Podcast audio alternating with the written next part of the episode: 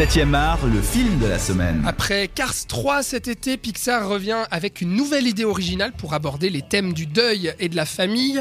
Véritable plongée au cœur du Mexique et de sa traditionnelle journée des morts, Coco raconte l'histoire de Miguel, un enfant qui se rêve gui- guitariste alors que sa famille a banni la musique de son cocon. La raison, eh bien, un de leurs ancêtres aurait préféré vivre sa vie d'artiste plutôt que d'être auprès des siens.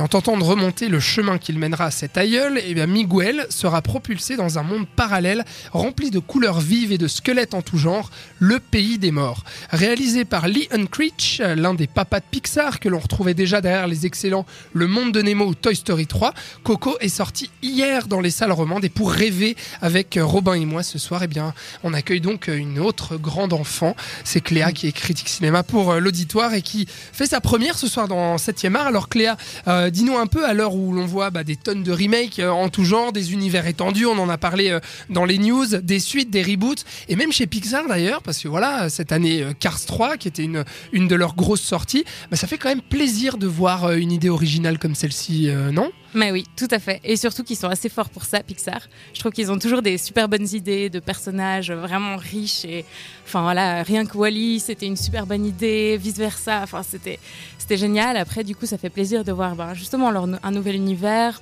des nouveaux des nouveaux personnages. Vraiment, moi, je suis pas une fan des des, des remakes, etc. Ouais. Après, Mais fan euh, de Pixar par contre. Fan de Pixar, j'adore les Pixar. Je les ai pas tous vus, j'avoue, mais Ouais. euh, j'ai mes petits chéris là-haut, j'adore. Et justement, je- enfin. Pour moi, Coco, c'est un, super, euh, c'est un super film. J'ai passé un super bon moment, mais je dirais qu'il n'arrive pas forcément à la hauteur de ces, de ces films que, que j'ai tellement aimés de Ah. Pixar, comme là-haut. euh. Je suis assez d'accord avec toi. On reviendra On justement reviendra un petit peu, ouais. un petit peu là-dessus pour euh, développer un peu. Mais euh, raconte, raconte-nous un peu Robin au tout début, parce que je dis c'est une idée originale, mais pourtant on est dans un dans un schéma assez classique avec un jeune enfant qui est le rejeton de la famille, privé de ses rêves et qui va essayer de les accomplir à tout prix. Ça a été exploité plein de fois chez Pixar et chez Disney surtout. Ouais, ouais, bah c'est euh, un de leurs arcs narratifs pour débuter une histoire, je pense. Tu vois, ils doivent en avoir 5 ou 6, puis ils piochent. Euh, non, non, mais effectivement, alors pour, pour l'arc narratif en, déjà de base, et puis ensuite le suivant, c'est vrai que cette idée de passer dans un autre monde pour euh, accomplir quelque chose, euh, on l'a déjà vu dans Vice Versa, on l'a déjà vu dans le monde de Nemo d'une certaine manière. Euh, donc ça, c'est des choses qu'on connaît, mais euh, voilà, avec une surcouche différente cette fois-ci. Ouais, c'est ça. Euh, Raconte-nous un petit peu euh, peut-être euh, le, le- le tout début, Robin. Mais Enfin, moi je trouve que ça démarre un peu mollement quand même, non? Oui, bah c'est assez, ouais, C'est assez euh, déjà vu justement. Ouais, ouais, tout à fait. C'est on va on va suivre ce, ce petit gamin. Bah voilà, il se rêve euh, guitariste, sauf que évidemment c'est sa famille ne, ne veut pas. Il lui explique, voilà, tu peux pas, machin. Il faut il faut euh, aller vers d'autres cieux, ceux ceux de ta famille qui est donc euh, qui sont donc euh, cordonniers de, de père en fils. Ça. euh, Ou même de mère en fille. Enfin, tout le monde fait fait des chaussures dans la famille de Miguel.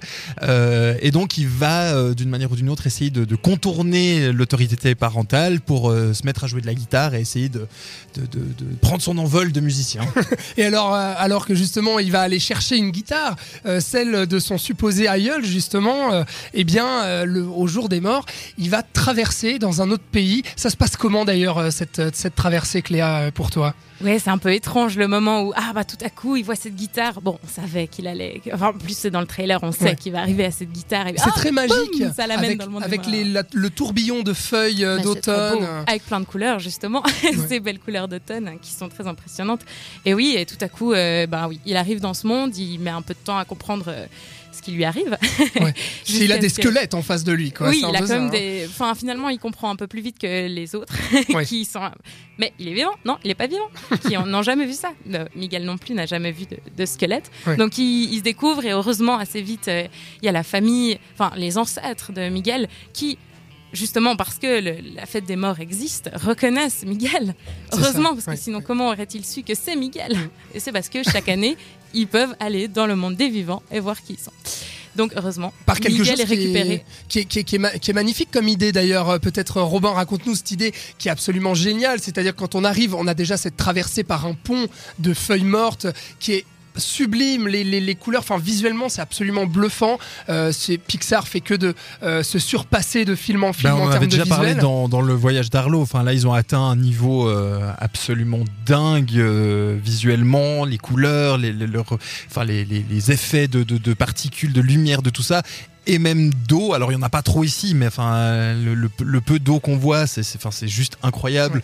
le niveau qu'ils ont atteint quoi. Et, Et, euh, oui, dis- et les squelettes aussi, la manière dont ils ont travaillé les, les- les détails du squelette pour que vraiment les mouvements soient enfin, réalistes alors que c'est des squelettes qui Et- bougent Et que le squelette ne fasse pas peur aux enfants aussi, c'est-à-dire qu'ils aient- attendrissant. et qu'ils aient chacun des personnalités parce qu'en Mm. plus ils ont joué sur les tonalités pour que enfin voilà chaque, Ouais. chaque squelette a une personnalité. Et il y a, ce, qui est, ce qui est très original, tu commençais à, à- à- à en parler avant que je te coupe, euh, Cléa, c'est euh, lorsqu'ils veulent traverser justement bah, les morts lors du pays des morts, ils se, euh, du jour des morts, pardon, ils se rendent, ils veulent se rendre dans le pays des vivants justement pour aller visiter leurs leurs descendants.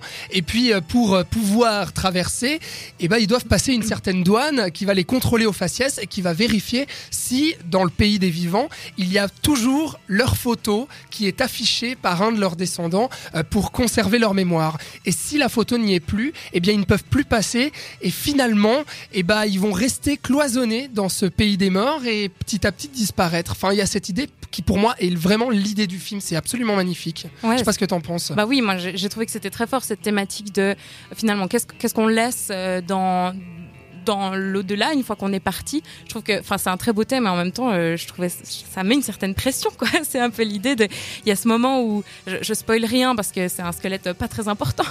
Euh, mais euh, quand il y en a un qui disparaît, on comprend que voilà quand ils sont oubliés dans le monde de- des vivants, ils ils s'é- ils s'évaporent tout simplement du, du monde des morts et on nous explique, c'est Hector qui nous explique, euh, que c'est quand on se souvient même plus de, notre histoire, quand on n'a rien laissé, on n'a plus rien qui nous, qui nous raccroche au monde des vivants, eh bien on disparaît.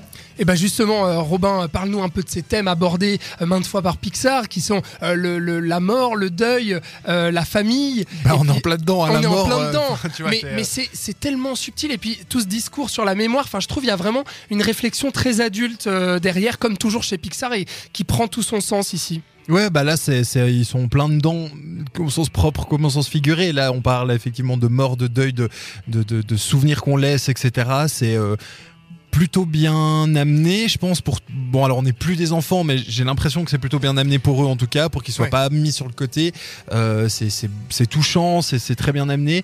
Euh, peut-être un petit reproche que j'ai là-dessus, c'est Ah. qu'il manquerait peut-être un petit peu d'humour. C'est-à-dire un petit peu plus. J'ai l'impression il y a quelques blagues, euh, blagounettes, disons, euh, euh, qui sont là plus pour détendre un petit peu l'ambiance.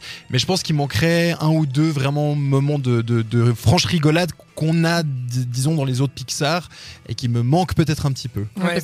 Au, final, on est un peu dans une morale un peu mielleuse à l'américaine. On est quand même vers Thanksgiving Ah et Noël. tu- tu- Moi, je trouve qu'il y a l'as un senti, peu, il toi y a, il y a quand même une thématique générale qui est de, faut aimer sa famille, et puis il faut être proche de sa famille, puis il faut être euh, reconnaissant de ce qu'ils ont fait pour vous euh, dans le passé, et puis il faut amener la même chose. Ouais, mais moi, au contraire, moi j'ai trouvé ça vachement subtil en fait. Au contraire, justement, j'ai pas senti le truc appuyé à l'eau de rose, un peu mielleux. Euh, j'ai vraiment euh, trouvé que c'était hyper bien fait, surtout où aujourd'hui on a de plus en plus tendance en fait à oublier l'importance des aînés, l'importance des ancêtres, le le fait de conserver la mémoire et de conserver les traditions aussi. Euh, on en parlera euh, en, deuxième partie de ça, mais euh, un petit mot peut-être sur, sur les personnages, on développera un peu tout à l'heure, mais Robin, il y a pas mal de personnages, de squelettes, est-ce qu'ils arrivent à tous exister? Et je sais qu'il y a un, un se- un second personnage, enfin avec Miguel, c'est surtout Hector, ce squelette que Miguel va trouver à la douane justement, parce que Hector n'arrive pas à traverser, sa photo n'est plus affichée dans le pays des vivants, et du coup les deux, ils vont essayer de,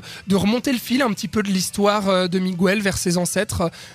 Tu penses quoi, toi, des personnages un peu? Bah c'est ce, je trouve que ce duo marche plutôt bien. Euh, ils développent vraiment quelque chose de, voilà, ils partent euh, quand même assez en froid parce que hein, on comprend qu'Hector veut à tout prix retourner, donc il sera capable de tout faire pour. Et puis petit à petit, il y a cette relation qui se crée entre les deux, qui, qui est vraiment vraiment bien pour le coup. Après, euh, les autres peut-être suffisamment, c'est-à-dire qu'on sent qu'il y a plein de trouvailles dans le monde des morts, il y a plein de trouvailles visuelles, de petits trucs avec euh, bah, justement avec les, les squelettes, mais presque pas assez et du coup c'est un, un petit peu dommage. Je suis totalement, euh, totalement d'accord avec ce que tu viens de dire. Je, je, je peux pas en rajouter plus. Cléa, peut-être tu, tu es d'accord aussi ou? Ouais, moi je trouve que finalement parmi les personnages le plus intéressant, subtil et riche, c'est Hector. Les autres, ils sont quand même très euh, Mm. binaires, quoi. Ouais. Enfin, y très mis en dehors, quoi Ouais, Mm. bah, mis en dehors et puis enfin, c'est assez clairement euh, voilà euh, Ernesto de la Cruz c'est le méchant. Ah non, c'est- bon, Ouais. euh, vous verrez le film. Les, les parents, enfin on est on est quand même dans des dans des, des caractéristiques très euh, très Ouais, binaire, voilà, Ouais. noir-blanc. Bon, et puis il y a cette grand-mère Coco, je vous propose qu'on Ouais. on- on en parle dans, en deuxième partie. La grand-mère qui donne son nom au film, justement, Coco.